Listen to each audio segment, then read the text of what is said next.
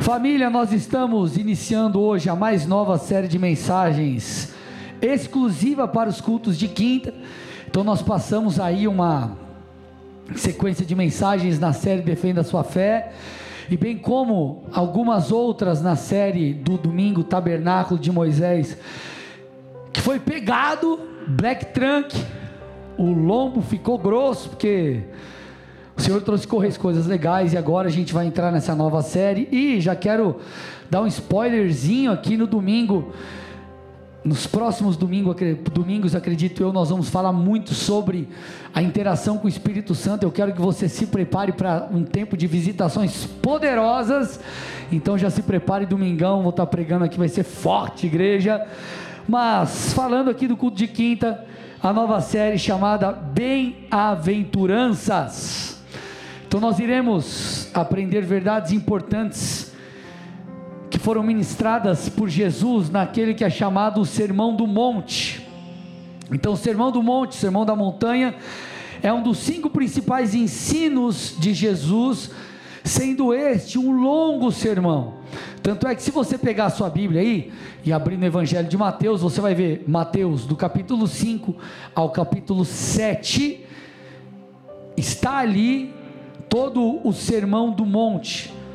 E o que é interessante citar, mencionar aqui a vocês, é que há uma grande relação entre Jesus, o sermão do monte e Moisés. Eu vou repetir. Há uma grande relação entre Jesus, o sermão do monte e Moisés. Por quê? Moisés, nos tempos do Antigo Testamento, funcionou como uma espécie de legislador para o povo de Israel. Então ele recebeu a lei, ele recebeu os dez mandamentos no monte. Da mesma forma, Jesus nos ensina a lei de Cristo, começando o seu ensino sobre a ética do reino de Deus, também em uma montanha. Por isso que é sermão do monte.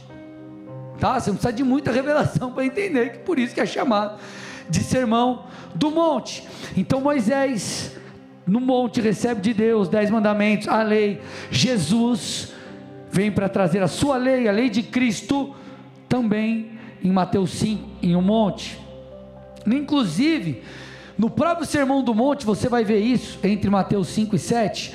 Jesus citando a lei de Moisés em alguns momentos, e como filho de Deus e legislador, ele amplia a lei de Moisés fala sobre coisas além, por quê?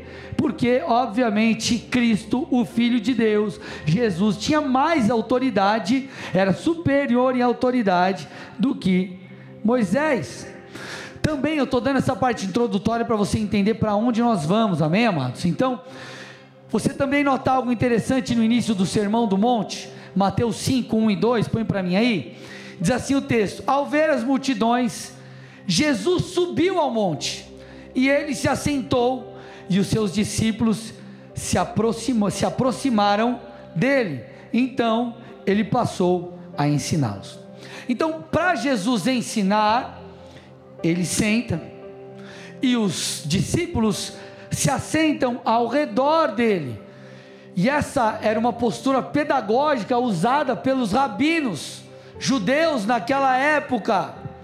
Então eles se assentam em Jesus como um mestre, os ensina, os discipula. Então, de todo o sermão do monte, Mateus 5 a Mateus 7, nós vamos tratar das bem-aventuranças. E as bem-aventuranças, elas estão ali no início do capítulo 5 de Mateus. Vamos ao texto e aqui você já vai entender o que nós vamos tratar nos próximos cultos. Mateus 5, 2 a 12 diz assim: Jesus disse: Bem-aventurados os pobres em espírito, porque deles é o reino dos céus. Bem-aventurados os que choram, porque serão consolados. Bem-aventurados os mansos, porque herdarão a terra. Bem-aventurados os que têm fome e sede de justiça, porque serão saciados. Bem-aventurados os misericordiosos, porque alcançarão misericórdia. Bem-aventurados os limpos de coração, porque verão a Deus. Bem-aventurados os pacificadores, porque serão chamados filhos de Deus. Bem-aventurados os perseguidos por causa da justiça, porque deles é o reino dos céus. Bem-aventurados são vocês quando por minha causa os insultarem e os perseguirem, e mentindo, disserem todo mal contra vocês. Alegrem-se e exultem, porque é grande a sua recompensa nos céus pois assim perseguiram os profetas que viveram antes de vocês. Então, nós vamos ao longo das quintas-feiras tratar sobre esses pontos. Então, o que são as bem-aventuranças? As bem-aventuranças, na verdade, elas expõem as qualidades dos verdadeiros discípulos de Jesus, e como você pode ver, os textos são simples, não tem muito mistério naquilo que Jesus disse, contudo, você percebe que, que é um tanto revolucionário a fala de Cristo, os ensinos de Cristo, eles eram simples, mas ao mesmo tempo você fala: Uau, cara, que, que, que, postura desafiadora que o Senhor espera de mim. Talvez você olhe, olhe aqui, perceba algumas coisas e diga: Eu acho que é difícil, eu não sei se eu vou dar conta, mas deixa eu te falar é possível vivermos as bem-aventuranças, porque há a graça de Deus e há poder do Espírito nos capacitando e nos convencendo do pecado, da justiça e do juízo. Amém, amados? Por que, que eu estou te falando isso? Porque há uma linha teológica que diz que essas bem-aventuranças nós viveremos e manifestaremos essa espécie de fruto apenas quando estivermos com o Senhor, mas não a graça de Deus nos capacita para servirmos a Deus de maneira poderosa e honrosa, o agradando para a honra e glória do seu nome. Amém, queridos? Então, qual é a bem-aventurança que nós vamos tratar hoje? Nós vamos trabalhar a bem-aventurança que está no versículo 5 de Mateus 5. Bem-aventurados os mansos, porque herdarão a terra. As bem-aventuranças, elas precisam ser de fato estudadas, porque muitas vezes elas são mal compreendidas e essa é uma das bem-aventuranças que estão nesse rol das mal entendidas. Por quê? Porque quando você lê esse texto, você fala assim: peraí, como assim os mansos vão herdar a terra? Como assim os mansos vão tomar posse da terra prometida, vão conquistar, vão avançar, vão viver a plenitude daquilo que Deus tem. Como assim? Por que, que dá um tilt na nossa mente muitas vezes? Porque em nosso idioma, a palavra manso, ela fala sobre alguém pacato. Aquele cara que você fala, vamos trabalhar, ele fala, só um pouquinho. Né? Aquele cara sossegado aquela pessoa talvez sem proatividade, aquela pessoa sem vontade de crescer, sem vontade de avançar. Enfim, quando você lê e, e, e pega e se depara com essa palavra manso, para mim, a palavra manso no português, olhando aqui, observando aqui, ela não é a imagem de um conquistador, de alguém que vai herdar a terra prometida, alguém que vai tomar posse da terra. Você consegue, por exemplo, ver um vendedor pacato, sem sangue nos olhos? Pode até existir, mas certamente ele não estará entre os primeiros da lista de, de vendedor do mês, do ano.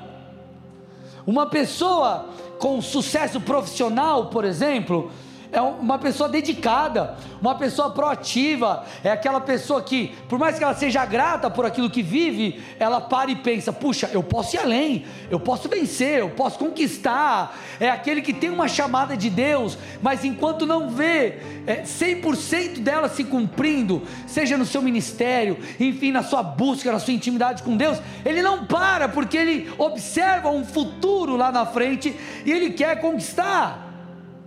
Por quê? Porque essa é a postura, esse é o comportamento de um conquistador, não é a mansidão, enquanto é, o cara que não tem proatividade, ou a pessoa que, enfim, está escorada ali esperando algo acontecer. Então, o que a Bíblia está querendo dizer quando diz que os mansos herdam a terra? Nós precisamos entender a importância desse que, dessa né, pegada de conquistador. Caleb é um bom exemplo disso. Caleb fazia parte, ele era um dos doze espias enviados por Moisés para observar a terra prometida. E dos doze, como vocês bem sabem, dez dão um relato negativo, não vai dar certo para tomar a terra, o, o povo que está lá, os povos, enfim, há gigantes, é muito difícil. Agora, Caleb e Josué, eles de fato acreditavam na promessa, eles acreditavam que poderiam vencer os seus inimigos. Contudo, muitos anos se passam, Moisés morre e vem um sucessor. Eles não invadiram a terra, passam-se anos, Moisés morre e vem um sucessor. E o sucessor na liderança do povo era Josué. Josué então prepara o povo para uma nova investida e tomada da terra. E nós vemos aqui Caleb de fato tendo, muitos anos depois, ainda uma postura de conquistador. Perceba o texto, Josué 14, 7 a 12, diz assim: olha lá, Josué falando, ou melhor, Caleb falando. Eu tinha 40 anos quando Moisés, servo do Senhor, me enviou de Cades Barnea para espiar, espiar a terra. E eu lhe relatei o que estava no meu coração. Os meus irmãos que tinham ido comigo amedrontaram o povo, mas eu perseverei em seguir o Senhor, o meu Deus. Então Moisés me jurou naquele dia, dizendo: Certamente a terra que você pôs os pés será sua e de seus filhos, em herança perpétua, pois você perseverou em seguir o Senhor, meu Deus. E agora, eis que o Senhor me conservou com vida, como prometeu. Olha o que diz agora o texto 45 anos se passaram desde que o Senhor falou essas palavras a Moisés, quando Israel ainda andava no deserto, e agora eis que estou com 85 anos. Olha como Caleb era um conquistador, ele diz assim: Eu estou tão forte hoje como no dia que Moisés me enviou. A força que eu tinha naquele dia, eu ainda tenho agora, tanto para combater na guerra como para fazer o que for necessário. Então ele fala a Josué: dê-me agora esse monte que o Senhor falou naquele dia, pois naquele dia você ouviu que lá estavam os anaquins morando em cidades grandes e fortificadas. Se o Senhor Deus estiver comigo, eu poderei expulsá-los, como ele mesmo prometeu. Então, essa é a postura de conquistador, essa é a postura de alguém que quer vencer. São pessoas assim que herdam a terra. E Caleb, obviamente, não parece alguém manso no aspecto, ou segundo o dicionário, assim eu posso dizer, português. Ok? Mansidão, na nossa língua, é algo oposto a isso. Então, qual é o, onde está o problema, ou como nós resolvemos esse desafio? Porque se mansidão fala sobre uma pessoa pacata, e nós vimos o relato de um conquistador bíblico como Caleb, o que Jesus quis dizer ao afirmar que os mansos herdam a terra. Vocês estão comigo ou não? Então vamos lá. O que é ser manso? A palavra grega para manso significa gentileza e bondade de espírito, significa humildade.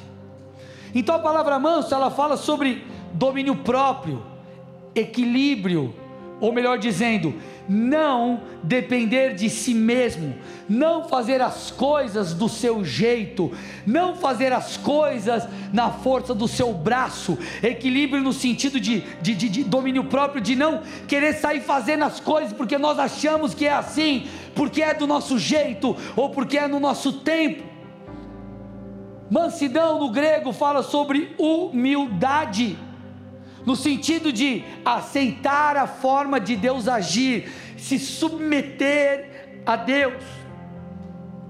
Da mesma forma, a palavra manso no hebraico, ela segue o mesmo caminho. Manso fala sobre ser alguém pobre, dependente, humilde, necessitado, fraco, aflito. Então, o que Jesus estava dizendo?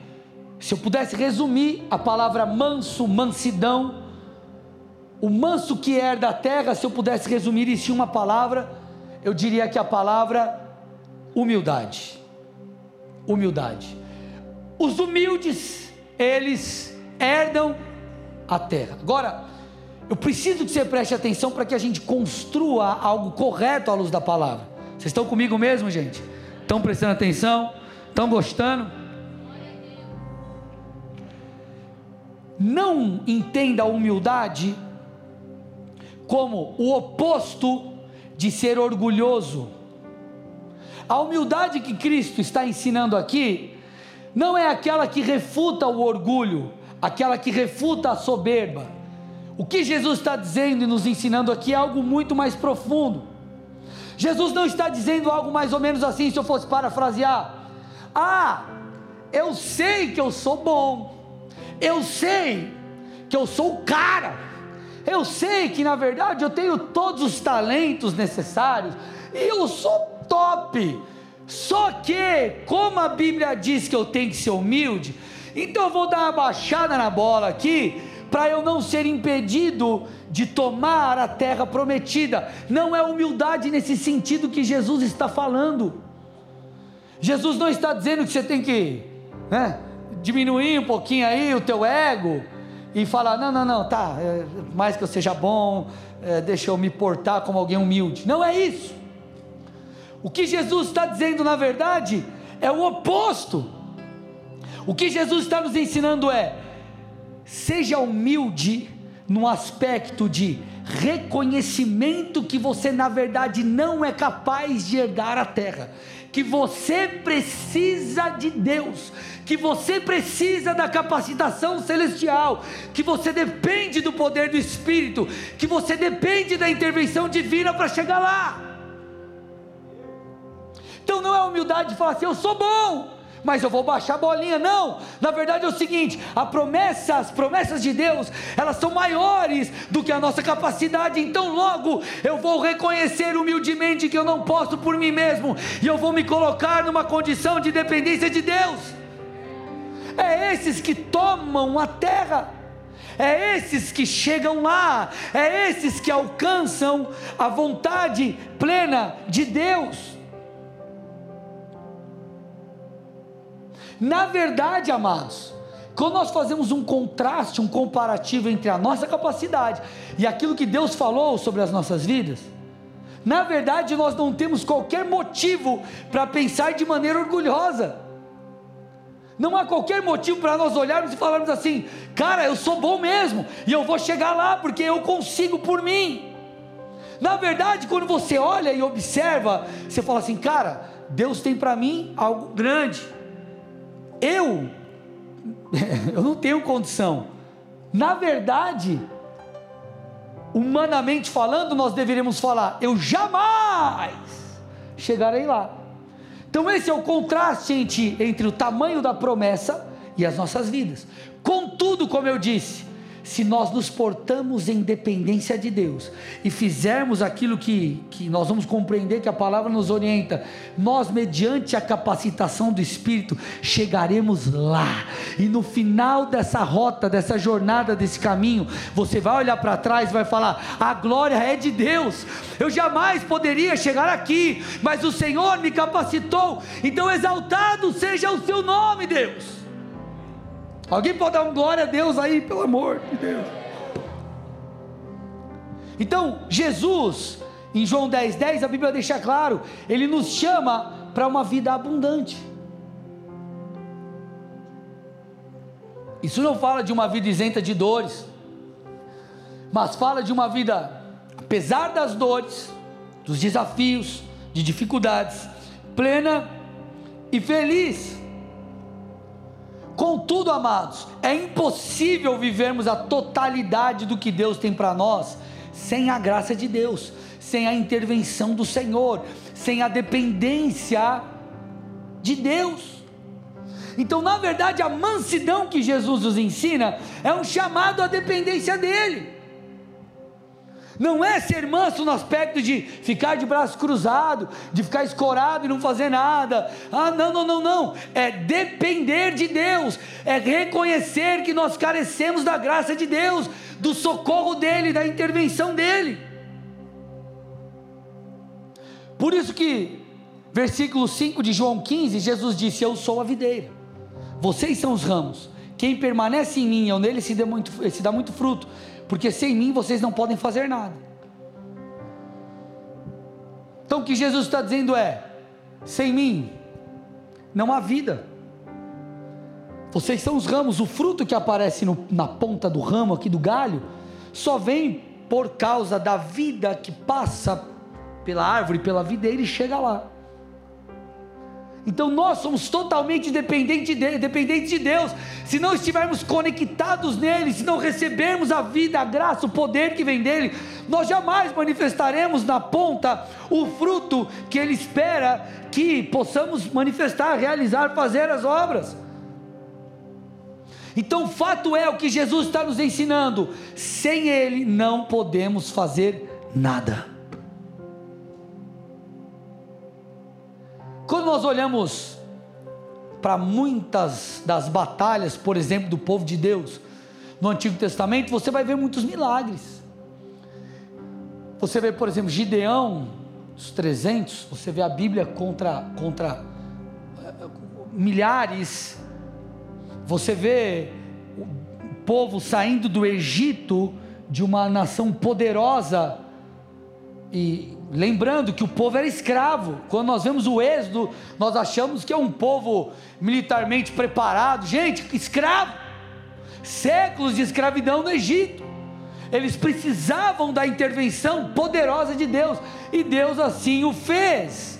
Então a história do povo de Deus, a história da igreja no Novo Testamento, ela é repleta de sobrenaturalidade. Por quê?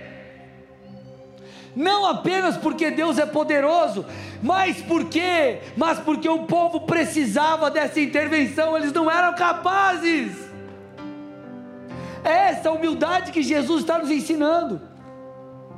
Não é só porque Deus, Deus é poderoso, ele estava dizendo assim: ó, ei galera aí, eu sei que vocês são top, mas eu sou mais top que vocês.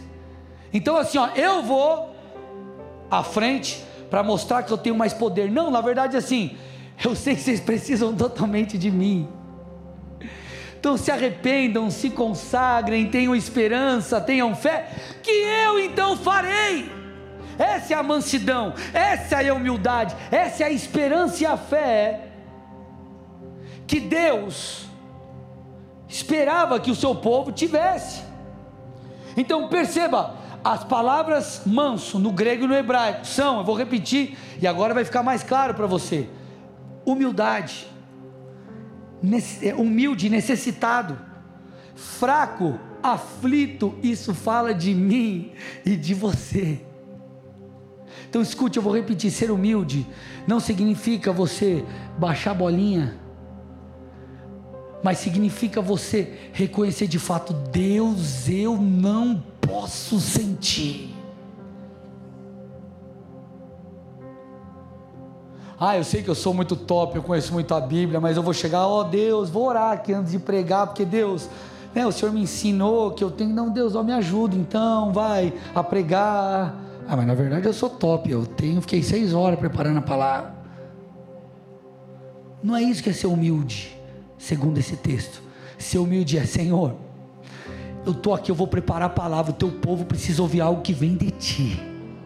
Eu me humilho diante do Senhor não há nada de bom em mim para gerar mudança em qualquer um deles. Senhor, fala comigo, revela Sua palavra ao meu coração, me ajuda a entender aquilo que eu preciso falar. Eu preciso de Ti, é isso. Só que quando você se comporta dessa forma, ah, irmão, aí você recebe graça, você recebe poder, você recebe favor do alto. Então são esses os mansos que herdam a terra. Tanto é que põe de novo aí Mateus 5,5. Põe para mim o texto aí de novo. Bem-aventurados os mansos, porque o quê? O que está escrito? Herdarão. Não está dizendo tomarão a terra. Herdarão. Que, que eu estou tentando te dizer? O que Jesus está afirmando é: ei, você não é bom o suficiente, mas é o Pai que te dá, você herda. Aí talvez você venha refutar essa verdade e diga assim: mas pastor, tem um porém. Mateus 11, 12 diz que o reino de Deus é tomado por esforço. Sim, irmãos, mas uma coisa não tem nada a ver com a outra ok? Ok? O reino de Deus ser tomado por esforço fala de coragem, de posicionamento, mas não está falando de uma autodependência. Então, Caleb, ele era alguém corajoso, alguém confiante de que Deus cumpriria as promessas, era alguém cheio de fé, mas não dependia de si mesmo, ele era alguém manso. Deus está falando com alguém aí ou não? Então o próprio Jesus disse: sem mim vocês não podem fazer nada. Sabe o que isso mostra? A minha, você? Que a nossa incapacidade era uma boa notícia. A nossa incapacidade de alcançar a promessa é uma boa notícia. Talvez você diga assim, mas pastor, não estou entendendo, meu irmão. Quando você se mostra fraco no aspecto de mansidão, de dependência de Deus, de necessidade do auxílio de Deus, então você recebe da força que vem dele. Deus ele toma as coisas loucas desse mundo e as usa. Ele abate o soberbo, mas ele exalta o humilde. Deus é especialista em levantar improváveis. Meu irmão, eu sou o improvável. Eu me converti em novembro de 2003 na bola de neve sede. Eu estou ficando meio é, reflexivo, assim, meio choroso nessa época, porque fazia 20 anos que eu me converti no mês que vem. Aí eu lembro, falo, oh Jesus, aleluia. Fevereiro, 10 anos que eu estou pastoreando essa igreja maravilhosa, aleluia. Mas eu me converti em 2003, Bola de Neve 7 São Paulo. 2006, eu descobri meu chamado pastoral. Então, eu sabia que um dia eu seria enviado e o Senhor me usaria em tempo integral na obra. Contudo, havia um, aspas, problema. Qual era o problema? Quando eu cheguei na Bola de Neve sede, gente, era uma igreja que já tinha milhares de pessoas. Eu era entende o que eu vou dizer? Mais um na multidão. Não que eu era assim para as pessoas, para o meu pastor, não é isso. Mas estou dizendo, era muita gente. Muita gente capacitada, muita gente abençoada, muita gente com mais tempo de casa do que eu. O que, que eu estou tentando te dizer? A probabilidade de eu ser levantado por Deus era muito pequena aos olhos humanos. Contudo, nós servimos um Deus, conforme diz em Números 23, 19, que não mente. Um Deus que é fiel, um Deus que cumpre as suas promessas. Na época eu já namorava a pastora, e ela já morava em Curitiba. Namorava ela, tanto ela insistir, me pedir, falar: Meu, você tem que namorar comigo. Você é um cara muito bênção, você, você não posso viver sem você. Você, não posso perder você. Você é demais. Você é muito inteligente. Não estou falando nada disso, tá? Enfim. Mas ela chorou por mim um dia. Depois vocês perguntam para ela que ela conta a história. Eu tô ligado que no vivo ela fala umas coisas de mim, então eu vou falar aqui também. Então ela, eu, nós começamos a namorar. Eu nem era crente. Começamos a namorar. Ela morava em São Paulo. A gente se conheceu no colégio na época. Com dois meses de namoro, ela mudou para o Paraná. E nós ficamos namorando à distância. Nós namoramos sete anos à distância, amados. Eu em São Paulo, ela em Curitiba. E depois de um ano e pouco de namoro eu me converti, depois ela se converteu, a pastora se converteu, ela aceitou Jesus assistindo R.R. Soares na televisão. Então, é, passou-se o tempo, 2010 nós nos casamos e eu me mudei para o Paraná. Estava servindo na igreja de Curitiba, como presbítero, pregava, estava envolvido em ministério, é, ajudei, supervisionei por um tempo as igrejas do litoral, pastorei junto com alguns irmãos a igreja da Lapa por um tempo, alguns meses, até que em fevereiro de 2014 eu assumi essa igreja maravilhosa. Eu era um improvável. E eu percebo muito isso quando eu vou na sede, às vezes na conferência, eu chego lá e eu encontro os irmãos e esses irmãos são exemplos, estão há anos servindo no ministério. Encontro irmãos lá da zeladoria, pessoas que foram meu líder, líderes meus ali no ministério. Eu era um Andrezinho, o Andrezinho da zeladoria, um adolescente quando chegou na igreja, quase uma criança. E hoje eu vivo o que foi profetizado, começou a ser profetizado em 2006. Talvez você me olhe aqui, mas você não viveu o que eu vivi, você não conhece a minha história, eu era um improvável. O que, que eu estou tentando te dizer? Se Deus fez algo na minha vida, Ele pode fazer na sua, meu irmão. Nós podemos viver as promessas de Deus se nós formos mansos, ou seja, dependentes totalmente de Deus, de Sua graça, do Seu poder e da Sua intervenção. Não tem como nós recebermos do poder de Deus que vai nos impulsionar se nós formos não tivermos é, é, é, essa humildade, se nós não reconhecermos que precisamos dele. Quando nós nos portamos de maneira mansa, nós recebemos direção profética, nós recebemos socorro, nós recebemos poder de Deus, nós recebemos graça. Agora, eu preciso que você entenda. Depender de Deus não fala apenas de algo interno, não fala apenas de, de, de, de algo. Não, sim, no meu coração eu entendo que eu não posso por mim, eu não posso sozinho, eu preciso de Deus. Mas fala de uma ação também, fala de uma correspondência prática nessas questões. Depender não é ter essa sensação, ou melhor, esse sentimento, essa convicção de necessidade do auxílio divino e ficar de braços cruzados. Depender de Deus aponta também para algo prático. Depender de Deus precisa nos levar a coisas que nós precisamos fazer para que vivamos aquilo que Deus tem para nós. Porque, entenda, o mesmo Deus que disse, o mesmo Jesus que disse: sem mim vocês não podem fazer nada, é aquele que também disse em João 14, 12: aquele que crê em mim fará as obras que eu faço, e outras maiores fará, porque eu vou para junto do Pai. Então eu dependo de Deus, mas eu também ajo e me preparo, correspondo com isso. Então, como nós agimos de maneira dependente, ok? Como nós agimos de maneira dependente. Eu preciso abrir um parênteses aqui. Por que, que você primeiro precisa ter essa postura? Para que você entenda que eu preciso da intervenção de Deus. Então o que eu vou fazer não é algo na força do meu braço, não é uma manipulação da minha parte, não é um forçar de barra, não, mas é apenas corresponder em humildade, me posicionando segundo aquilo que Deus quer para que eu viva o que Ele tem. São coisas diferentes. Então, como nós podemos agir de maneira prática, mantendo a dependência de Deus? Vocês estão comigo aqui?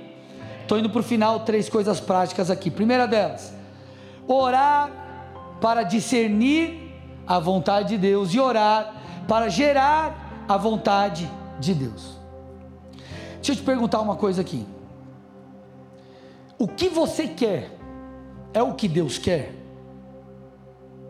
Hã? Os teus sonhos são sonhos de Deus para você? Vamos lá, vamos refletir aqui. Talvez o que você esteja querendo para o seu futuro não é o que Deus tem para o teu futuro. Talvez o que você queira é o que você deseja e não o que Ele tem. Pedro, André eram pescadores. Talvez eles tinham um sonho de montar uma várias empresas de pesca, ter um monopólio do mercado. Jesus disse e falou assim: Ei, vem, me segue, larga as redes, vocês serão pescadores de gente. Existem pessoas que você se converte, você já tem projetos no seu coração e a vontade de Deus é siga. Existem outras pessoas que não, Deus pede para mudar. Eu tive sonhos na minha vida. Hoje eu tenho o joelho estourado, mas eu joguei bola, joguei em vários times, São Paulo, Corinthians, Palmeiras. Chegou uma hora, o que, que aconteceu? Deus falou: não, você não vai seguir. Falei, vou fazer direito, me formei, vou, vou advogar na área esportiva. Meu diploma está em casa, irmão. O que, que eu estou tentando dizer? Nós temos que olhar, esse é o meu exemplo, mas isso vale para coisas das mais diversas. Será que aquilo que nós queremos é o que Deus quer? Eu vou mudar de país, por quê? Porque acho legal. Vou mudar, tá todo mundo mudando para os Estados Unidos, eu vou para os Estados Unidos. Tá, irmão, peraí, você orou? Você perguntou para o Senhor? Você buscou direção de Deus? Nós não podemos, gente, definir os nossos planos e depois sair orando para Deus abençoar. Deus, negócio é o seguinte: essa aqui é a minha vontade, está aqui, ó. Mete a caneta aí, Deus. Me abençoa aí, Jesus. Negativo, irmão. Nós temos que orar e falar: Senhor, esses são os meus planos. Se for a tua vontade, que se cumpra. Se não for, muda a rota, faz do seu jeito. A tua vontade é boa, perfeita e agradável, porque essa é uma postura de mansidão, porque ela que vai te tirar do lugar que você está e te levar para o centro da vontade ou para a plenitude da vontade de Deus. Se Jesus é o Senhor da nossa vida, Ele precisa ser o Senhor da nossa história. Não é só o Senhor da nossa vida no aspecto moral, mas é em toda a nossa jornada. Olha o que diz 1 João 5, 14 e 15. Esta é a confiança que temos para com Ele, que se pedirmos alguma coisa, segundo a Sua vontade, Ele nos ouve. Versículo 15.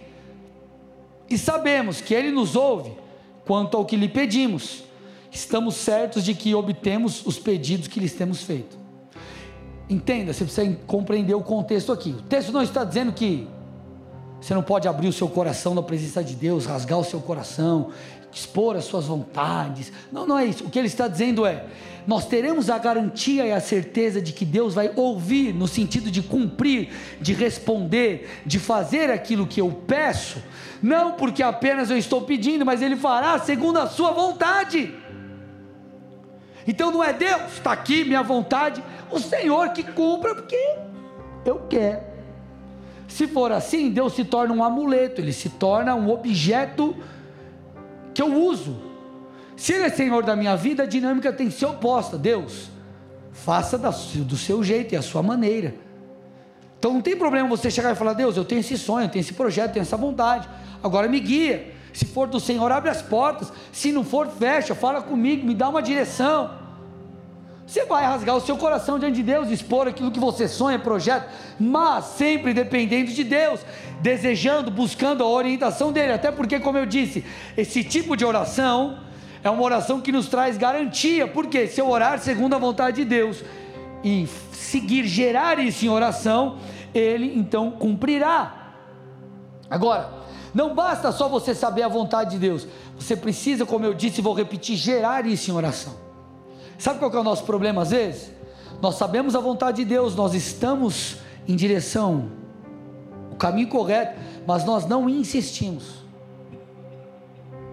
Uma coisa é você insistir em algo que não deve, isso é tolice. Agora, você insistir naquilo que deve, isso se chama perseverança. Mateus 7, 7, 8: Peçam lhe será dado, busquem, acharão, batam e a porta será aberta a vocês. Pois todo que perde recebe, que busca encontra, e quem bate a porta será aberta. A Bíblia traz diversas orientações sobre a insistência na oração. Há resistência espiritual, há várias coisas que nos impedem, que vêm para impedir eu e você de vivermos a vontade de Deus. Então, qual tem que ser a tua postura? Deus, fala comigo. Deus, me mostra, eu vou seguir a sua vontade.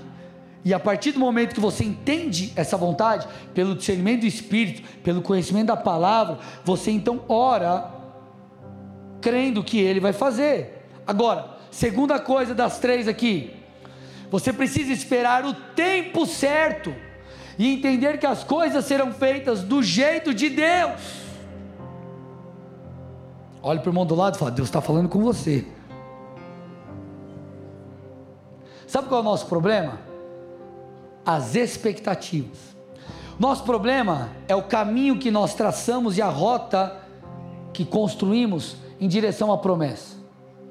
Você já imagina assim, você recebe uma promessa, um dia eu serei um pastor, você já imagina assim, ó, tal dia meu líder vai me chamar, eu vou ser líder de célula, depois eu vou ser isso, aquilo, a coisa vai acontecer assim, assim, assim.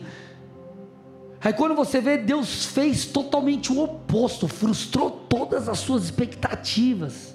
Sabe por quê? O caminho dele é perfeito e não o nosso. Então a postura de mansidão, lembra que eu falei? Humildade, dependência. A postura tem que ser: Deus, eu entendi qual é a sua vontade, e eu vou orar por ela. Eu vou buscar, contudo, Deus, no seu tempo, na sua maneira, do seu jeito, quando o Senhor quiser, quando o Senhor fizer, porque isso gerará em você um coração que depende de Deus, que agrada a Deus, que honra o Senhor. Perceba, Jesus ele veio estabelecer um reino. Só que a Bíblia ela fala algumas coisas sobre essa vinda de Jesus. Primeira delas, João 6,38. Jesus dizendo: Eu desci do céu não para fazer a minha própria vontade, mas a vontade daquele que me enviou. Segunda coisa, Gálatas 4, 4 e 5. Quando chegou a plenitude do tempo, Deus enviou o seu filho, nascido de mulher, nascido sob a lei, para resgatar os que estavam sob a lei, a fim de que recebemos a adoção, recebêssemos a adoção de filhos. Sabe o que eu estou tentando te mostrar aqui? O próprio Jesus, o Filho de Deus, ele precisou fazer o que o Pai falava e ele só veio na época correta. Jesus precisou vir na plenitude do tempo, no momento exato e oportuno, para que todo o seu ministério se cumprisse, a sua obra se estabelecesse. Então, quando os romanos chegam, eles, eles, constroem, eles constroem estradas como se fossem espécies de rodovias, caminhos, para que depois Jesus e todo o evangelho pudesse ser pregado. Uma questão logística, estrutural, Jesus chega nesse tempo toda a, a, a, religião judaica estava passando por momentos de, de, de tribulação, de, de, incertezas. Então Jesus ele chega no momento exato, na plenitude dos tempos, na hora oportuna, e ele vem para fazer a vontade do Pai, para responder segundo o desejo de Deus. Isso fala da minha da sua postura. Nós precisamos esperar o tempo correto, nós precisamos fazer segundo o jeito de Deus. Isso é ser manso. Quantas vezes, amados, nós reclamamos com Deus, porque eu esperava que fosse assim, nessa hora. Você não vai herdar a terra. Eu lembro, quando eu, eu morava em São Paulo, eu trabalhava já no banco e eu fazia parte do departamento jurídico do banco. Quando eu mudei para Paraná, não tinha vaga no departamento jurídico, eu fui alocado em uma agência. E foi um desafio para mim, porque área comercial era um desafio totalmente diferente daquilo que eu estava vivendo e projetava. Mas foi a porta que Deus abriu, eu entendi que era o que Deus tinha para mim, amém, migrei. Eu fiquei cerca de três anos na agência. E Naquele tempo eu estava, é, eu estava na agência, eu estava indo para minha terceira promoção. Dezembro de 2013, meu chefe me procura, ele fala assim: André, você foi muito bem esse ano, eu me comprometo a te promover ano que vem. E ali estava a minha esperança, porque as minhas, as minhas é, é, promoções elas eram internas. E para que eu tivesse realmente um upgrade, algo além na minha carreira, eu precisava mudar de agência. E isso estava para acontecer. E eu tinha esse desejo, eu falava, eu orava, Senhor, eu tenho esse desejo, eu, eu quero, eu quero, eu quero migrar, eu quero para uma outra agência, eu quero crescer, mas faça do seu jeito, a tua vontade, a tua maneira, na tua hora, do jeito que o Senhor quiser, se o Senhor quiser e quando o Senhor quiser. Eu sempre colocava isso diante de Deus, então eu me submetia a Deus. Até que vira o ano 2013 para 2014, em fevereiro, eu recebo uma ligação do meu pastor falando: É, tem uma missão para você. Você vai assumir uma igreja, tal, tal, tal, tal, tal, tal, tal, tal. Eu falei, pastor, só me fala o dia e a hora. Deu alguns dias, acho que no dia seguinte, se eu não me engano, eu conversei com ele. Deu, sei lá, dois, três dias eu estava conversando com o meu chefe para ser mandado embora, para sair do banco. E na época a pastora estava grávida do André, do Andrezinho. Alguns meses de gestação. Então foi um passo de fé na minha vida e eu lembro que eu conversei com o meu chefe e ele falou assim: ó, nós vamos mandar você embora. Conversei com ele, a gente vai mandar embora, vamos pagar todos os seus direitos. E aquilo foi uma bênção para mim na época. E por que que é, isso aconteceu? Porque eu fui manso. Porque eu não tentei forçar a barra. Porque se eu tivesse falado, Deus, eu sou dizimista e ofertante sua palavra diz: faça prova de mim, e eu estou fazendo, Deus. Eu ordeno, em nome de Jesus, e estou falando para você, Jesus. Abra a porta, eu quero ir. Deus ia falar: beleza, abre a porta, eu ia sair com uma mão na frente e outra atrás, irmão. Deus sabe de todas as coisas. Como diz o ditado, quando você foi, Deus já estava voltando, irmão. Como está na Bíblia. Você foi, Deus estava voltando. Deus, Ele é eterno. Deus já, irmão, ó, Deus, ó, ó. Então nós temos que nos submeter a Deus em mansidão, porque o Deus que vê humildade, o Deus que vê dependência, é o Deus que moverá todas as coisas para que as promessas se cumpram. Se eu não me engano, o apóstolo Kevin, o profeta Kevin falava isso. Quando você vê uma tartaruga no muro, o que, que você pensa? Deixar você pensar, tipo, tomar uma Resposta mais simples, que você, mais simples que você imagina. Quando você vê uma tartaruga no muro, o que, que você pensa? A tartaruga ninja, não, irmão. Que que você, você vê uma tartaruga no muro, o que, que você pensa? Alguém colocou ela lá, sim ou não? Como que a tartaruga vai subir no muro? Assim é as promessas. Você não é capaz de subir lá. Eu sou, e talvez você é. Nós somos e seremos a tartaruga no muro, irmão. Deus irá nos colocar lá agora. Você tem que estar tá pianinho, irmão. Dependendo de Deus, seguindo a vontade dEle. vamos, tô, tô indo no final, vamos ver alguns textos aqui para você ficar relaxado entendendo que Deus está no controle. Salmo 66, 7. Ele governa para sempre com seu poder, seus olhos vigiam as nações. Aí, ó, relaxa, filho, Deus está na frente.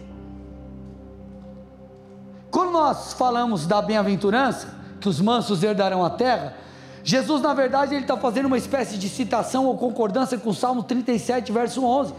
Salmos 37, 11 diz assim: Mas os mansos herdarão a terra. Agora, o que mais Davi diz nesse salmo? Que mais Davi está falando de características daqueles que herdam a terra? Os mansos herdam a terra. Volta para mim, versículo 3, ou verso 3.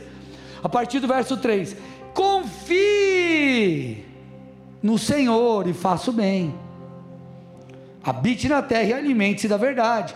Agrada-se, agrade-se do Senhor e Ele satisfará os desejos do seu coração. Entregue o seu caminho ao Senhor, confia nele, e o mais Ele fará. Entregar o caminho ao Senhor não é assim, Deus, eu escolhi, faça. Na verdade é, Senhor, está aqui o meu caminho, está aqui a minha rota, está aqui a minha vida. Eu confio no Senhor. O que, que eu tenho que fazer? é submissão. Aí o texto continua: então ele fará com que a sua justiça sobressaia como luz, e que o seu direito brilhe como sol ao meio-dia. Descanse no Senhor, e espere nele. Não se irrite por causa daquele que prospera em seu caminho, por causa do que realiza os seus maus desígnios. E aí no verso 11 ele diz: Então os mansos herdarão a terra. Posso para a última coisa aqui? Última coisa. Última coisa prática que nós precisamos fazer, irmãos. Buscar o poder do Espírito, buscar unção e buscar graça para cumprirmos o nosso propósito. Deixa eu te falar uma coisa, talvez você olhe para a sua vida e diga assim: Eu estou aqui, eu sou uma tartaruga, sem ninguém para me ajudar. Como que eu vou subir no muro? A graça te põe no muro, irmão o poder de Deus te põe lá, a graça de Deus te faz chegar lá. O que, que eu estou tentando te dizer? Há poder, há capacitação sobrenatural para que você viva aquilo que Deus tem. E obviamente precisa ser desse jeito, é dessa forma, porque o próprio Jesus disse: sejam humildes, sejam mansos, sejam dependentes. Dependentes de quem? De um Deus que faz e de um Deus que nos capacita para cumprirmos a nossa parte. Por isso que 2 Pedro 1,3 diz: pelo poder de Deus, nos foram concedidas todas as coisas que conduzem à vida e à piedade, pelo pleno conhecimento daquele que nos chamou para a sua própria glória e virtude. Há poder, há graça sobrenatural. O próprio Jesus precisou disso. Jesus se esvaziou, ele veio a esse mundo não como Deus, no aspecto, ou melhor, deixa eu refazer minha fala. Jesus era Deus, mas ele abriu mão de seus atributos divinos aqui e foi totalmente dependente do Espírito Santo. Atos 10, 37 e 38 diz: Vocês sabem o que aconteceu em toda a Judéia, tendo começado na Galiléia e depois do batismo que João pregou. Como Deus ungiu a Jesus de Nazaré com o Espírito Santo e com poder. Jesus andou por toda parte fazendo bem, curando todos os oprimidos do diabo, porque Deus estava com ele. Jesus foi ungido pelo Espírito. Nós Consequentemente, precisamos muito mais dessa unção e desse poder do Espírito. Agora, o que eu quero que você entenda? Não basta você ter a informação, você precisa buscar isso. Eu vou pregar, eu oro, falo, Senhor, fala comigo, Senhor, me capacita, Senhor, usa a minha vida. Eu preciso não apenas ter um sentimento, uma consciência e um coração dependente, mas eu preciso também é, buscar a graça e o poder de Deus em dependência de Deus, para que vivamos tudo isso. Por exemplo, fé é algo que nós precisamos fazer crescer. A Bíblia fala sobre uma fé crescente. Da mesma forma é a graça de Deus, segundo Pedro 3:18. Pelo contrário, cresçam na graça e no conhecimento de nosso Senhor Jesus Cristo. A Ele seja a glória, tanto agora como no dia eterno. Então, nós precisamos fazer o que? Senhor, me dá graça. Senhor, me dá a medida de fé necessária. Senhor, me unge. Senhor, me dá os dons necessários. Senhor, derrama sobre mim tudo aquilo que eu preciso para que eu viva aquilo que o Senhor tem. Senhor, meu chamado é para empreender, derrama sobre mim unção, estratégias, ideias disruptivas. Senhor, eu tenho um chamado pastoral, abre os meus olhos para a Sua palavra, me transforma, me santifica, independente do seu chamado, independente daquilo que Deus te escolheu para fazer, nós precisamos orar em humildade, demonstrando a nossa dependência, buscarmos a capacitação do alto. Então, amados, fechando aqui, Jesus nos ensina a ser mansos. Os mansos herdarão a terra. Mansidão não fala de omissão, mansidão não fala de, de, de, você ser alguém pacato, alguém que não faz nada, alguém que se escora e espera algo simplesmente acontecer. Não, mansidão fala de dependência de Deus. O meu coração é um coração dependente. Eu reconheço, Deus, eu não posso por mim. Deus, eu não sou capaz. Eu preciso de ti.